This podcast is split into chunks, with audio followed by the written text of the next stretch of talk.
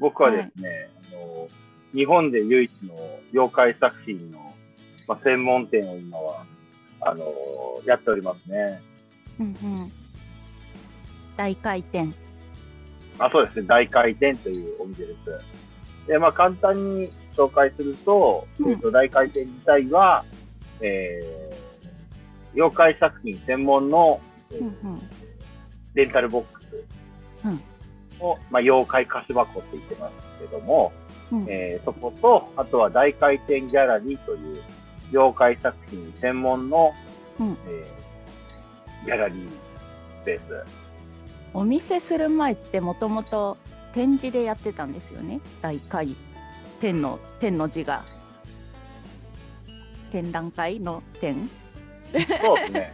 ちょっとそのあたりをもうちょっと詳しく話すると、うん。ま、もともと僕はバンドマンで、えー、今から12年くらい前に、妖怪を音と絵で表現しようっていう、えーライブイベント。まあ、これが音の毛、絵の毛、あの、音の会、絵の会って書いて音の毛、絵の毛っていう学名なんだけど、それをまあ、あの、ライブハウスで、えー、始めて、まあ、僕とか、知り合いがまあ妖怪に関する歌、歌って、で、作家さんに、まあ、ライブペイントとかでパフォーマンスをしてもらって、で、物販で妖怪グッズを売るみたいな、えーのを、まあ、始めたのが最初、一番最初のきっかけ。えまあ、それを、えっ、と、そんな感じで大回転やって、ー、うん。で、何回かまあやってたら、あのーハンズさんとかでも、催事イベントをやらせてもらえるようになってきてう、んうん。東急ハンズ。まあ、そういうのいろいろ、まあ、ハンズは、えっ、と、まあ、ちょっと渋谷、えっ、と、やったことあるんだったら、新宿、えー、池袋、横浜、えーあと、広島とかもやったりしたんだけど、えー、すごい。であと、阪神梅田百貨店とかもあって、えー、で、まあ、そんなのやりながら、うん。お店は、まあ、大体ざっくり6年くらい前に、阿佐ヶ谷のアニメストリートにおそんな感じでお店をオープンしたっていう感じですかね。おーはい。え、もともと妖怪好きだったんですね？じゃあ、そのバンドのまあまあ時から。まあ、なんだろうな、えっと、もともとまあ、ヨガ好きだけど、で、水木先生も好きだけど、うん。で、大学の時とかは、えっと、まあなんか、ちょっと水木先生の漫画から、インスパイア受けて、ちょっと歌詞に入れたりはしたり、まあ漫画本とかは読んでたりしたけど、一回ね、俺25歳くらいの時に家が全焼して、え、で、すべてのものの記憶が一回なくなって、全部燃えちゃったから、衝撃的な事実。えそうそう。で、その時には結構本とか、あのーその前食玩とか結構妖怪のやついっぱい出てる時にあって、うんそういうの全部一回なくなったんだけど、で、で、まあ、なんだったかな。あ、で、なかったんだけど、ちょうど30くらいの時に、うん。えーそこミクシーで、あのーあれよ、村井ヒョン内田くんと会って、あで、そこで妖怪散歩ツアーというのを、そうそうそう。妖怪散歩ツアーっていうのに参加して、あ、うん。で、なんかその時ね、その、一応音楽っていうかバンドまあやってたっちゃやってたけど、別になんかそれで売れるとかそういうのもなくて、うん。で、で、なんかそのウッチーと、あれイベントを、なんかその、一緒にやろうかみたいになって。えー、そうあまあ、最初はね、あれだね、妖怪パーティーっていう鳥取県の町おこしイベント。これを、なんか、ウッチーが、あの、その頃ほら、妖怪、世界妖怪そっくりコンテストで MVP とか取ってたから、彼は。あ、そうなんだ。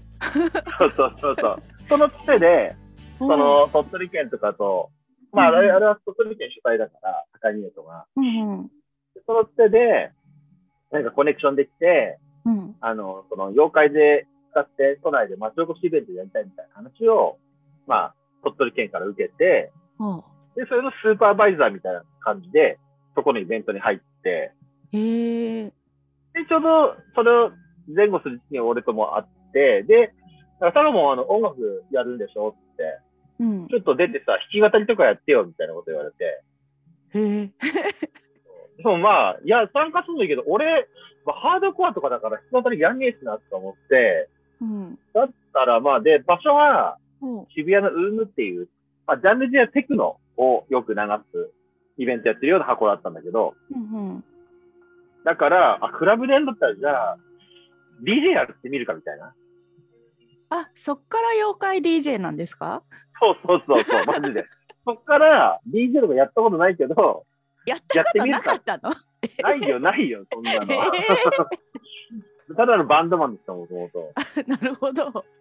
そう。で、そっから妖怪 DJ タカボンっていう名乗るようになって、うん。で、そっから、で、なんか、それをやったら、まあ、めちゃくちゃやっぱ、それ面白くて、おうその後ね、えっと、じゃあ、なんか、イベント面白かったから、自分たちもなんかやってみようって感じで、うんウッチーが、じゃあ、妖怪たちのいるところっていうイベントをやるから一緒に手伝ってみたいな感じで、おうあの、妖怪たちのいるところっていうのが始まったんです。え、妖怪たちがいるところは私はもう全然知らない世界ですい。や、来てるよ。ええっとね。最初2回はロフトでやったんだよ。えー？ネイキッドロフトで。えで、ーまあね、それをやって、で、それを何回かやってから、なんか、こう、音楽も妖怪、俺好きな妖怪絡めたら音楽も面白いんじゃねえかな、みたいな。えー思って、で、自分でその音の系の手っていう企画を、えーうんまあ具体的にそのカナリアさんとかともあって、妖怪の歌とか歌う人とかもなんか、まあ、他にもいるんだみたいになったから、そっからまあうん。俺も妖怪の曲とか自分で作り出して、うん。で、まあ始めたみたいな感じだよね。えーもともとまあ好きだけど、実際にやり始めたら本当に、その、ちょっと31とか2とかに。まあまあ毎月毎月企画してるじゃないですか。はい。ビーチ妖怪展。はい。あれは基本的にタカボンさんが決めてるの、あ、そうだよ。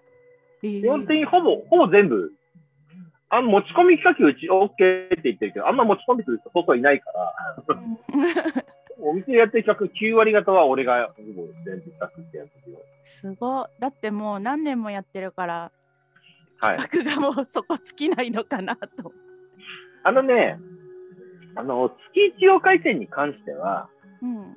一回、まあ、これ、毎月必ず一体の妖怪をテーマにした企画展を必ずやるっていうのが、まあ、月一妖怪展って言うんだけど、うん。おかげさんで今、えっと、テスト C 展で、なんか66回目とかなんだけど、昔水木先生が妖怪戦隊説っていうのを唱えてて、まあ例えば、カッパとかも同じような特性だけど、うん、うんまあ、名前いろいろ変えて、まあ、30体近くいるよねみたいな話を、まあ、唱えてるってなんかの雑誌で言ってて、うんうんまあそういうのがあるから、1000体もいいんだったら、俺が死ぬまでだとネタ尽きねえなみたいな。確かに。そう、だから、ネタ切れの心配は、まあ、そこに関しては特にない。お店作る前から妖怪ね、もちろんいっぱいやってたけど、うん。やっぱりただ妖怪っていうだけではさ、やっぱりなんかその、めちゃくちゃ売れるとかないん。うん。ないじゃないっていうか、やっぱ売れ、もともと妖怪は昔からあるものだし、それが鬼太郎とかだったらもちろん売れるけど、売れたりするけど、別に、これ基本的にはその、クリエイターが作るオリジナルの妖怪作品をうん。こう見たし、まあ、みんなに広めたいみたいな感じうんだから、基本うちは半径ものは扱わないんです。え私一個気になってたんですけどはい。すごい去年一昨年かアマビエが世界的世界的じゃないけど日本でめちゃめちゃ流行ったじゃないですか、うんうん。それはなんか影響ありました？あったよ。あったよっていうか、あ、そこ、愛ちゃん知らないんだね。あれ、アマビエは内発信だから。そうなの？え？ーちょっと待って全然何も知らないね、え？君ー、ごめんなさい。何？あ、何これもじゃあ、説明すると、うん。もともと、そのコロナが来る、もう1年くらい、まあ、流行る1年くらい前に、うん。普通に月一曜回転で、うん。花玉とアマビエ展っていう企画展をやってたんですよ。えー、で、その時にまあいろんな作家さんが、まあ、アマビエの絵とかも描いてて、うん。で、その1年後くらいに、まあ、コロナが来て、うん。来たじゃないですか。で、そのタイミングで、あの、うちのその妖怪掛け軸ってオロチドさんっていう作家さんが、その時描いたアマビエの絵を使って、ツイッターにハッシュタグアマビエっていうのをつけてリツイートしたんですよ。へえ。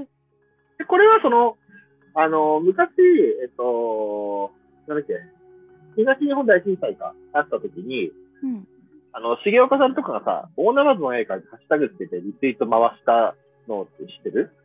え、それも知らない。あの、そういうことやったんですよ。要は、大ナマズって、うん妖怪だと地震の、あの、元になってるって言われて、それを要石が大ナマズの動きを止めて地震を止めるみたいな、あの言われがあるんだけど、うん。で、それをまあ祈願して地震がもう起きないようにっていう、えー祈願のために、その大ナマズの絵を描いて、大ナマズのハッシュタグつけて、うん結構いろんな作家さんがリツイートしたんですよ。へえ。で、それはまあ別に流行ったっていうよりも、その妖怪界隈でね、そういうことになったんだけど、うんうん。で、アマビエにまた戻ると、うん、で、オロチドさんが、そういう、別にその時にオロチドさん前のこと知ってるわけじゃなかったんだけど、うん、そのアマビエの絵をハッサにつけて、まあアマビエってあの、あの絵になんか、あの、実際には、そんな厄除けとかないんだけど、アマビエ自体には。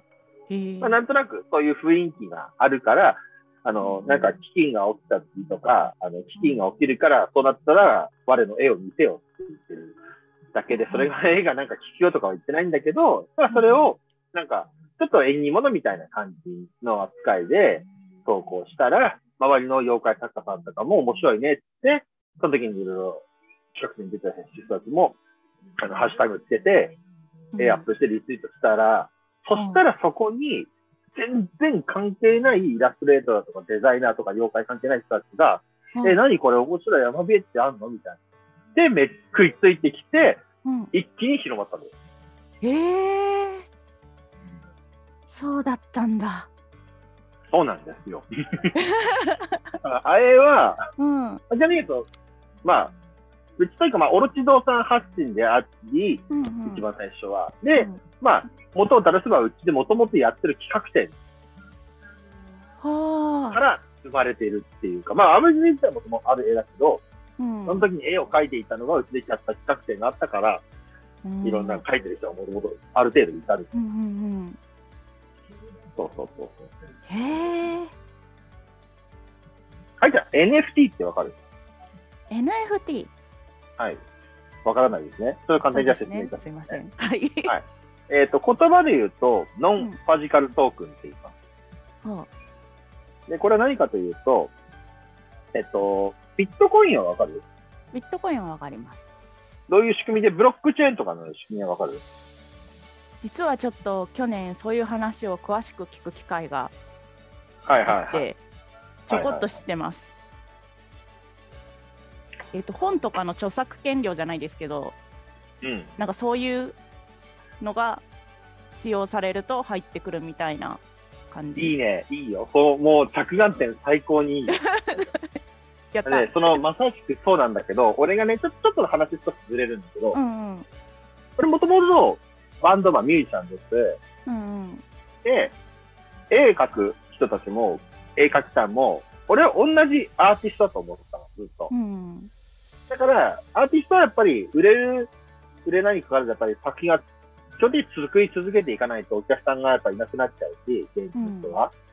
で、どっかですごい世の中に残るような作品を作ることができても、多分作り続けるでしょ、作りたい人は。うんうん。基本的にそうやって作っていって、生み出していって、で、それを、こう、食いぶちにしていく人種なんだけど、うん。で、そういう意味では、ミュージシャンも、絵描きもずっと作り続けていくんだなと思ってたんだけど、うん。